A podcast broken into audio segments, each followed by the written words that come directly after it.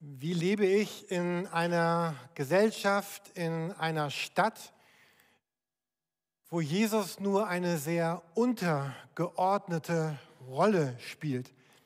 So, das war damals die Frage der Christen, der Kolosser, der Christen in Kolossä. Und das ist genauso auch die Frage, die, die wir heute in, in Hamburg haben und auch um Hamburg herum, Kopenhagen vielleicht auch, Nadja, keine Ahnung in Dänemark wahrscheinlich auch. Ähm, wie leben wir in einer Umgebung, wo ganz andere Werte da sind, ganz andere Lebenskonzepte sind, ganz anders, so ganz viele, ganz andere. Und alle sie werben darum und sie sagen, oh Jürgen, ich möchte gerne von dir gelebt werden, ich möchte gerne in dein Herz, ich möchte auch dein Leben bestimmen. Und dazu erleben wir gerade eine Zeit, wo, auch, wo wir Krieg erleben, wieder einen nahen Krieg, wo wir Machtmissbrauch der Mächtigen erleben, dass Menschen, die Autorität bekommen haben, diese Autorität missbrauchen für ihre eigenen Ziele. Und wo wir spüren, unsere ganze Art zu leben wird auch in Frage gestellt.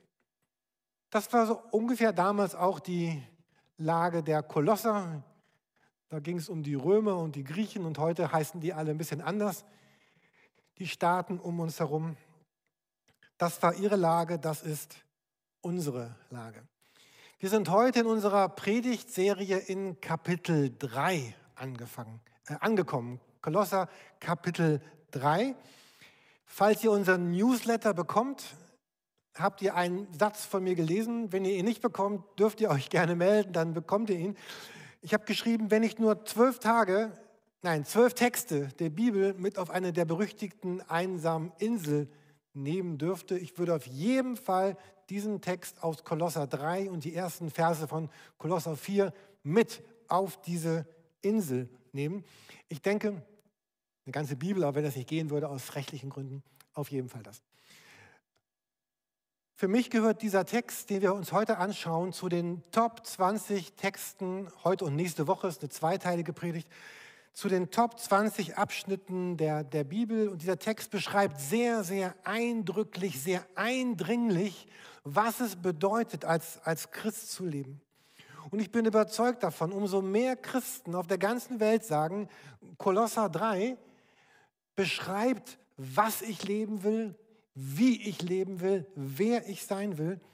Das begeistert mich umso mehr, Christen sagen, ich lebe Kolosser 3, umso mehr wird diese Erde so ein Ort werden, wie Gott ihn sich gedacht hat. Wo Gottes Willen in der Mitte steht, wo, wo Gutes ist, wo, wo Heilung ist, wo, wo Gesundheit ist, wo, wo Leben ist, wo etwas von der Schönheit schon da ist, die einmal kommen wird. Wir haben geschrieben, äh, gesungen eben, weil, weil der Himmel kommt. Und wir wir beten ja im Vater unser, dein Reich komme, dein Wille geschehe, wie im Himmel, so auf der Erde. Und das ist ja ein Text, wo Jesus die heutige Zeit meint. Das ist nicht ein Text, der irgendwann gilt in einem fernen Friedensreich hier auf der Erde oder irgendwo anders, sondern Jesus meint mit dem Vater unser, unser Leben heute. Heute beten Christen auf der ganzen Welt, dein Reich komme, dein Wille geschehe. Und wir haben eben gesungen dem Lied, äh, Wunden werden verbunden, der Lahme geht, Leben strömt durch altes Land und wir spüren, dass wir mit ihm gehen. Das ist das, was, was Jesus für unsere normale Woche, die, die, die heute oder morgen wieder beginnt, meint, für unser Leben heute. Und umso mehr Kolosser 3 unser Leben prägt, umso mehr wird das Wirklichkeit werden, wie Gott sich Leben gedacht hat. Heute schauen wir uns sehr intensiv die ersten vier Sätze an, die dort in dem Brief im Kapitel 3 an die Kolosser stehen. Und ich möchte sie uns einmal vorlesen, wenn ihr in euren eigenen Bibeln hier oder zu Hause mitlesen wollt, Kolosser 3, die Verse 1 bis 4. Wenn wir also, wenn ihr also zusammen mit Christus auferweckt worden seid, dann richtet euch nach oben hin aus, wo Christus ist an der rechten Seite Gottes. Trachtet nach dem, was dort oben ist, nicht nach dem irdischen hier unten. Ihr seid doch gestorben und euer Leben ist mit Christus bei Gott verborgen. Wenn Christus unser Leben erscheint, dann werdet auch ihr mit ihm offenbar werden in Herrlichkeit. Zunächst einmal benutzt Paulus hier in diesem Brief zwei sehr starke Verben. Das erste Verb oder Tu-Wort, ein deutsches Wort, äh, ist das Wort ausrichten. Also nicht richten im Sinne von beurteilen, sondern richten von, im Sinne von ausrichten. Richtet euch nach dem aus, was oben ist. Und dieses Wort, was hier benutzt wird im Griechischen, heißt im Deutschen so viel wie suchen, aufsuchen, untersuchen, nach etwas streben, etwas sich unbedingt wünschen. Dieses Wort wird sehr oft benutzt in, in der Bibel. Zum Beispiel gibt es diese eine Szene, da ist Jesus gerade zwölf Jahre alt und er geht mit seinen Eltern nach Jerusalem, dort zu diesem Fest im Tempel und dann, und dann gehen sie zurück und auf halbem Weg merken Maria und Josef, oh, wo ist das Jesuskind? Ja, er ist zwölf. Und sie, sie suchen ihn und sie rennen rum und das ist, man kann sich ja vorstellen, also wie aufgeregt bin ich schon, wenn ich nur meinen Schlüssel verloren habe. Ich habe ihn jetzt mit so einem kleinen AirTag verbunden, dass ich ihn wiederfinden kann. Aber jetzt suchen sie nicht ihren Schlüssel, sondern sie suchen ihren Sohn. Sie suchen Jesus, tausende von Leuten. Und dann, und dann finden sie Jesus irgendwann wieder und dann gibt es so ein kleines Gespräch mit den beiden. Und dann sagt Maria, mein Kind, warum hast du mir das angetan? Siehe, dein Vater und ich haben dich mit Schmerzen gesucht. Also wir können uns ein bisschen vorstellen, wie es dieser Mutter, diesem Vater geht. Alle Verwandten sind auch schon ganz kirre. Wo ist das kleine Kind? Und hier ist auch dieses Wort benutzt. Also dieses, dieses Ausrichten. Ganz viele kennen Matthäus 6, Vers 33, so ein Standardvers der Bibel. Äh, sucht als erstes nach dem Reich Gottes, dann werdet ihr alles, alles andere fällt euch zu. Auch wieder dieses Wort. Suchen, ausrichten. Oder die Ostergeschichte. Maria am, am, Grab trifft dann auf Jesus, weiß gar nicht, dass es Jesus ist, meint, sie trifft den Gärtner. Und dann sagt Jesus zu ihr, Maria, wen suchst du? Oder Jesus sucht das verlorene, verirrte Schaf, lässt 99 stehen, sucht das eine, was verloren ist. Also wir sehen, dieses Wort, was hier benutzt wird, trachten oder suchen, ist ein Wort, was mit ganz starken Emotionen verbunden ist. Mit ganz starker Hingabe, nicht so ein, mit einem ganz starken Aufgewühltsein.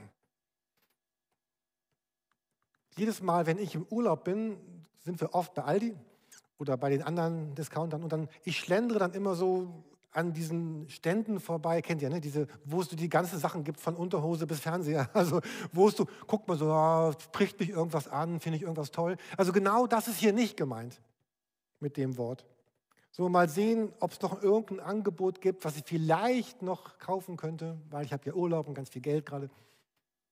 Sondern das Wort bedeutet, ich brauche das unbedingt.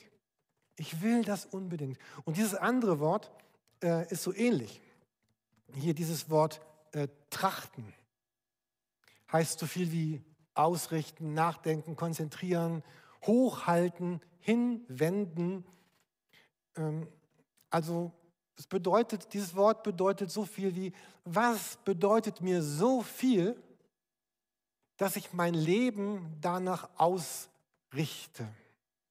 Und diese beiden starken Worte benutzt Paulus hier, dieses dieses Suchen wird hier in der Bibel mit richtet euch übersetzt oder dieses Trachten. Je nachdem, welche Bibelübersetzung ihr benutzt, werden da andere deutsche Worte benutzt für diese beiden griechischen. Und man kann sich ja fragen, warum kommt Paulus dazu, solche starken Worte zu benutzen? Und wenn wir uns diesen Text einmal anschauen, dann entdecken wir, wie oft in diesem Text von, von Jesus Christus die Rede ist. Ich habe es mal unterstrichen für euch, damit ihr besser ne, zu Christus, dann wo Christus ist, äh, äh, Christus bei Gott, wenn Christus, mit ihm. Immer wieder geht es in diesen wenigen Sätzen, ein, zwei, fünfmal geht es um Christus. Viermal benutzt er sogar dieses Wort Christus. Und wenn ihr dieser Predigtreihe schon ein bisschen gefolgt seid, oder auch sonst den Kolosserbrief kennt, äh, durch die Kapitel davor immer wieder ging es ganz stark um Christus. Kapitel 1, dieser große Text über Christus, das Bild des unsichtbaren Gottes. Wir hatten eine Predigt darüber. Kapitel 2, Christus, das Geheimnis Gottes, in dem alle Schätze liegen. Hatten wir auch eine Predigt. Oder äh, Kapitel 2, Vers 8, Christus, der Kopf von allem, die Erlösung für jeden, die Kraft Gottes, die Fülle, der, der ewig bleibt. Und hier jetzt wieder, so, es ist vollgestopft mit, mit Christus. Also wir sind immer noch bei der Frage des Briefes, wie lebt man in einer Stadt, in einer Gesellschaft, in der Christus eigentlich keine große Rolle spielt? Wie lebt man darin? Und, und hier sagt Paulus, Christus ist die, ist die Auferstehung. Er ist der an der rechten Seite Gottes. Er ist das, das Leben und er ist auch unsere Herrlichkeit, unsere Ewigkeit. Also alles, alles in unserem Christsein dreht sich um, um Christus. Und die ganze Kirchengeschichte, sie ist genau deswegen, weil Menschen überzeugt waren von Jesus Christus. Warum gibt es in Indien, warum gab es da die ersten Krankenhäuser? Weil, weil Christen hingegangen sind und gesagt haben, wir wollen aus unserer Religion, aus unserem Glauben an Christus die Sorge für die Menschen im Namen von Christus. Wir bauen Krankenhäuser. In Europa, ich habe im Studium ein Referat darüber gehalten, die ersten Hospize, die gegründet wurden, sie wurden von Christen gegründet, weil sie gesagt haben, Christus ist der, der bei den Kranken und bei den Sterbenden war. Deswegen gründen wir Hospize. In der Zeiten der Pest waren es Christen, die, die sich eingesetzt haben und gesagt haben, wenn wir in der Pest sterben, dann sterben wir, weil wir wissen ja, wo wir hingehen. Menschen haben ihren, ihren Besitz, ihr, ihr Leben, all das, was sie waren, das, was sie sind, eingesetzt dafür, dass Christus die Herzen der Menschen erreicht hat. Was hier in dem Text aber auch ganz deutlich wird, es geht nicht, es geht um Christus, aber es geht darin auch um meine Beziehung zu Christus. Jedes Mal, wenn hier Christus erwähnt wird, ich hoffe, es ist deutlich und genug erkennbar auf der Leinwand hier und zu Hause, steht da ein stehender Begriffe vor. Das Lied passt ganz gut von eben, von über, ober, unter. Ne? Ähm, es ist immer ein Zusammen mit Jesus. Also, wenn jetzt zusammen mit Christus. Ich bin dort, wo Christus ist. Christus ist ich bin mit Christus, er ist unser Leben mit ihm. Also Paulus wirbt ganz stark darum, dass wir in Verbindung, dass Menschen in Verbindung mit, mit Christus leben, mit Christus sind. Glauben ist, ist jetzt ein schwieriger Satz, aber ich meine das schon so, Glaube ist nicht etwas, bitte hört zu Ende zu, ja, ist nicht etwas, was wir besitzen oder was wir haben. Ja, wie so ein, ein Diplom oder ein, ein Abschluss oder ein, äh, ein Pokal. Glaube ist immer ein Glaube mit.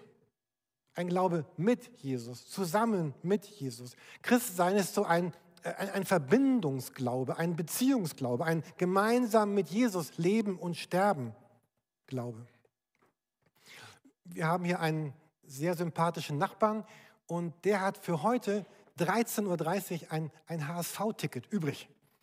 Und äh, vorgestern, äh, HSV spielt heute, ne, deswegen die ganze Polizei draußen. Äh, und der sagte dann gestern, vorgestern, Jürgen, willst du das Ticket haben? Ich sage, nee, ich kann nicht, bin bis 14 Uhr in der Kirche, wir trinken noch Kaffee und haben Gemeinschaft und reden, ich kann nicht mit. Aber, aber wenn, wenn er mir dieses Ticket gegeben hätte, dann hätte ich mit diesem Ticket zum Stadion gehen können, hätte sagen können, hier ist mein Ticket oder dieses Automat hat ja einen Code und hätte damit reingehen können. Es wäre gar nicht wichtig gewesen, wo ich dieses Ticket her hätte oder dass der Nachbar mitgeht. Er hatte nämlich zwei Tickets. so, ich hätte alleine hingehen können mit dem Ticket. Und genau das ist Christsein nicht.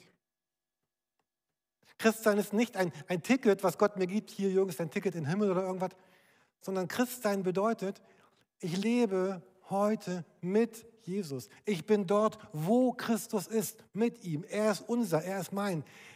Glaube, Christsein bedeutet, mit Jesus verbunden zu sein. Und die größte Frage unseres Lebens ist, wie kann ich oder wie kannst du mein Leben so einrichten, dass diese Nähe zu Christus, dass ich sie gestalten kann, dass ich sie pflegen kann, dass ich sie ausbauen kann, dass ich sie haben kann, weil sie prägt und entscheidet alles. Kurzer Zwischengedanke, wir sind ja gerade in Corona, wir könnten aber die Fenster noch wieder zumachen. Wir haben eigentlich jetzt lange genug gelüftet. Also wenn jemand die Fenster zumacht, wäre das ganz schön.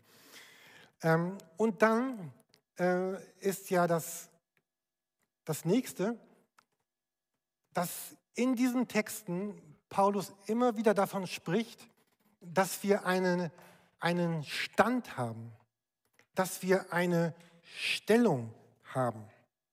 Ja, durch, durch Christus habe ich einen neuen Stand, eine neue Stellung. Ich, ich bin auferweckt. Ich bin an der rechten Seite Gottes.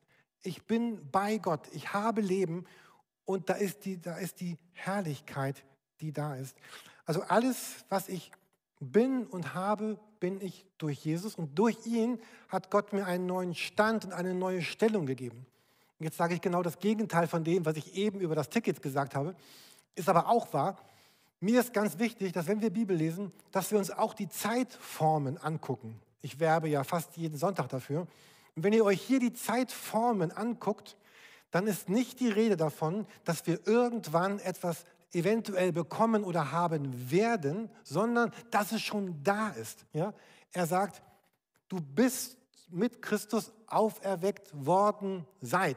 Vollendetes Passiv der Vergangenheit ist geschehen. Auferweckt worden bin, würde ich sagen. Ja? Christus ist an der Seite Gottes.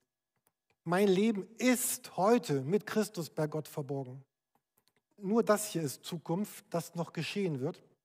Aber alles andere ist Gegenwart oder vollendete Vergangenheit.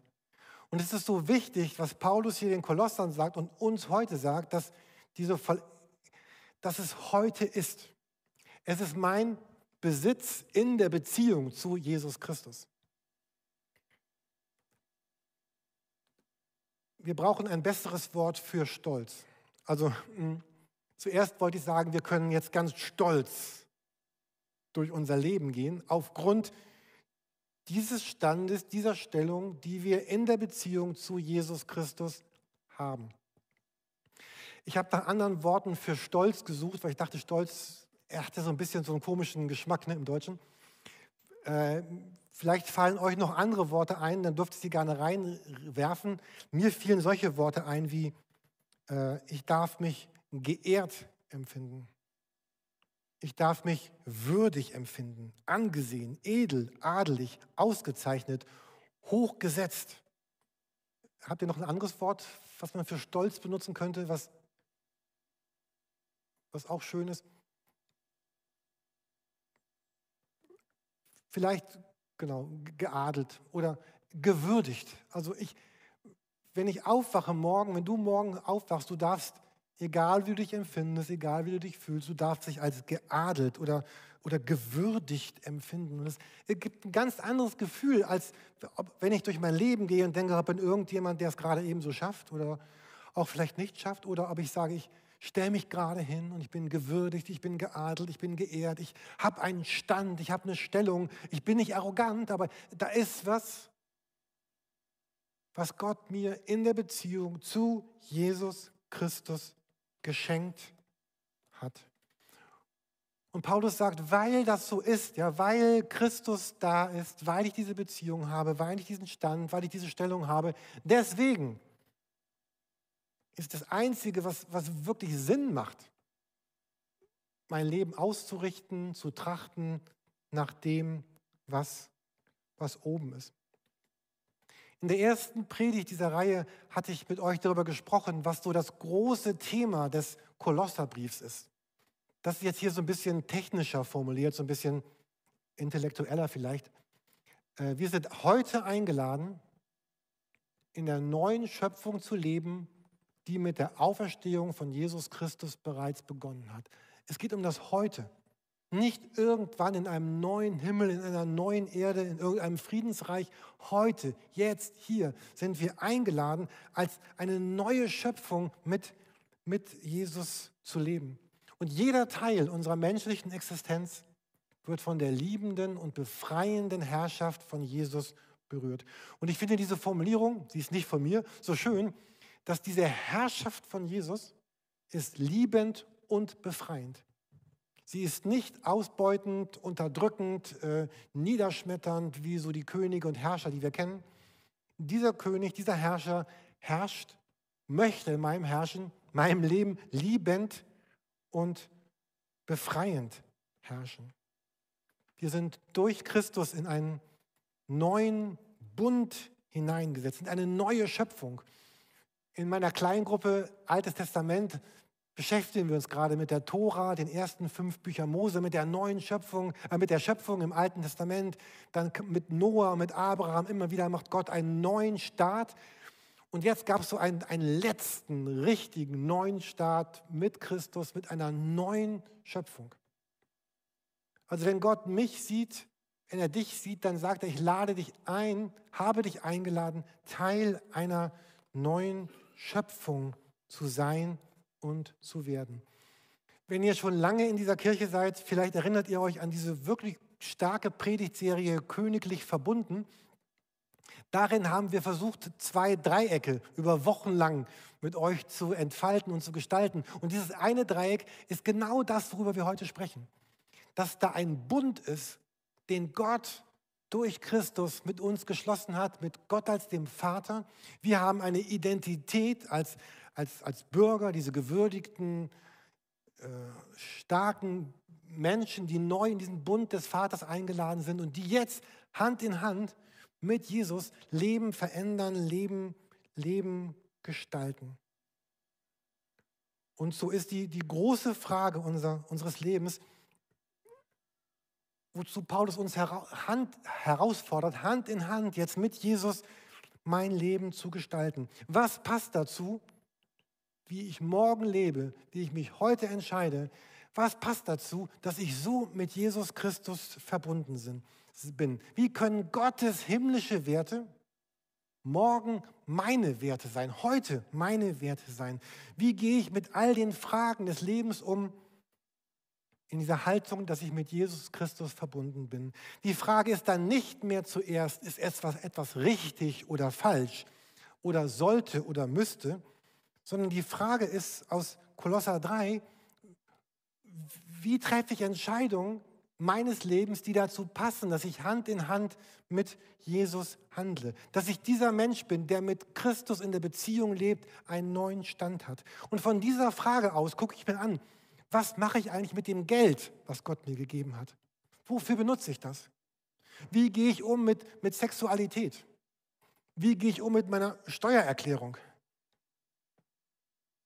Was hat das mit Vergebung zu tun, mit meiner Zeit, mit den Dingen, die ich tue, mit den Dingen, die ich nicht tue, was ich kaufe, womit ich mich beschäftige, womit ich umgehe, eben aus dieser Verbundenheit heraus zu leben. So, ich komme zum Ende der Predigt für für heute. Nächste Woche beschäftigen wir uns weiter mit Kapitel 3. Aber hier heute fordert uns ja Paulus auf, unser Leben auszurichten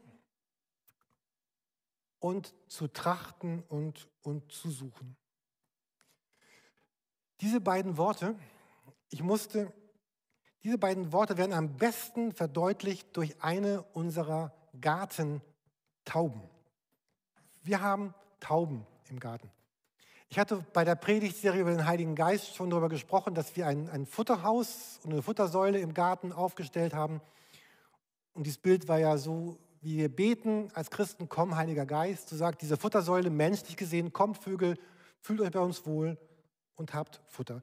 Und wir haben Futter für die diversesten Vögel, aber wir haben uns entschieden, wir wollen keine Tauben füttern. Wir wollen keine Tauben füttern. Und seit Wochen läuft bei uns im Garten ein erbitterter Kampf. Der Kampf Jürgen Oppenheim gegen eine ganz spezielle Gartentaube. zwischen mir und einer Taube unserer Nachbarschaft. Ich habe Zeit und Geld damit verbracht, unser Haus umzubauen, aufzurüsten. Ich habe mich mit einem Helm und einem Klettergurt und angeseilt auf das Dach bei uns begeben, dort einen, einen Taubenschreck, Vertreiber, Dingsbums anzubauen, dass keine Tauben mehr oben auf dem Dach sitzen können. Ich habe unser Futterhaus mit, mit, mit Holzstäben versetzt, damit Meisen durchkommen, aber keine Tauben. Ich habe Tauben beschossen mit einer Wasserpistole, die mir ein Freund geschenkt hat, weil er auch ein Taubenproblem hat. Und neulich war ich unterwegs.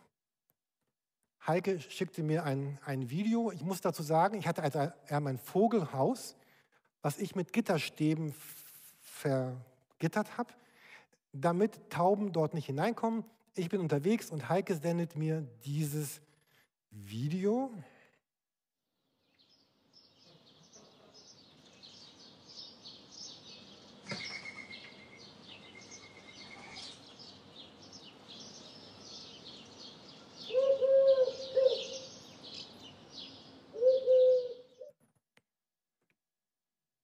Ihr seht also diese Taube in dem Futterhaus. Ihr seht auch, also ich bin eigentlich ein besserer Handwerker. Ich habe einfach die Schrauben da reingedonnert. Ja, ich kann das besser, aber ich hab, dachte, ich hatte keinen Bock. Ich haue einfach mal Schrauben rein. Jedenfalls, diese Taube hat trotz all dieser Gitterstäbe ihren Weg ins Vogelhaus so hineingeschafft, hat sich so hineingedreht, aber kam jetzt nicht wieder raus. Und das war jetzt meine Gelegenheit, dieses Thema ein für alle Mal zu beenden. Ich habe gesagt, ich habe jetzt die Chance, diese, Schaube, diese Traube, Taube zu töten. Aber wer mich ein bisschen kennt, weiß ich, weiß, ich bin eine Art, ich bin auch ein bisschen Weichei. Also habe ich natürlich nicht gemacht. Ähm, ich habe also einen Akkuschrauber geholt, habe die Schrauben gelöst, meine Wasserpistole, die Taube beschossen, dann konnte sie wieder raus habe die, hab die Dinger wieder festgeschraubt. Und wer saß im nächsten Tag in, in dem Futterhaus? In dem nächsten Tag saß diese Taube wieder im Futterhaus. Ähm, diese Taube, und ich dachte gestern bei der Beschäftigung mit diesem Bibeltext, vorgestern, diese Taube ist total ausgerichtet. Die ist total fokussiert die trachtet, die, die sucht. Jetzt nicht im Sinne von Kolosser 3 nach Christus, sondern im Blick auf Vogelfutter. Ich dachte, diese Taube ist echt ein Bild für unser Leben. Oder ist ein Bild für mein Leben. Inzwischen habe ich noch weitere Stäbe angebaut, aber irgendwann kommen ja auch keine, keine kleinen Vögel mehr rein. Wir, wir prüfen das Aber jeder von uns, und jetzt komme ich wirklich zum Schluss dieser Predigt, die, die Band kann schon mal nach vorne kommen. Also die Band, also ihr beide, wie süß. Ja. Ähm, äh, jeder von sich, von euch, ich bin überzeugt, dass jeder von euch die Aufgabe hat, für sich selber herauszufinden, was bedeutet das denn für mich? Was heißt das für mich, jemand zu sein, der sich wirklich ausrichtet auf Christus, der sich ausrichtet nach, nach oben hin. Ich will jemand sein, der, der so leben will, was, was, was bedeutet das für mein Leben? Und dann wünsche ich uns, dass wir auch die, die, die Kraft haben, die Entscheidung zu treffen, das auch zu tun.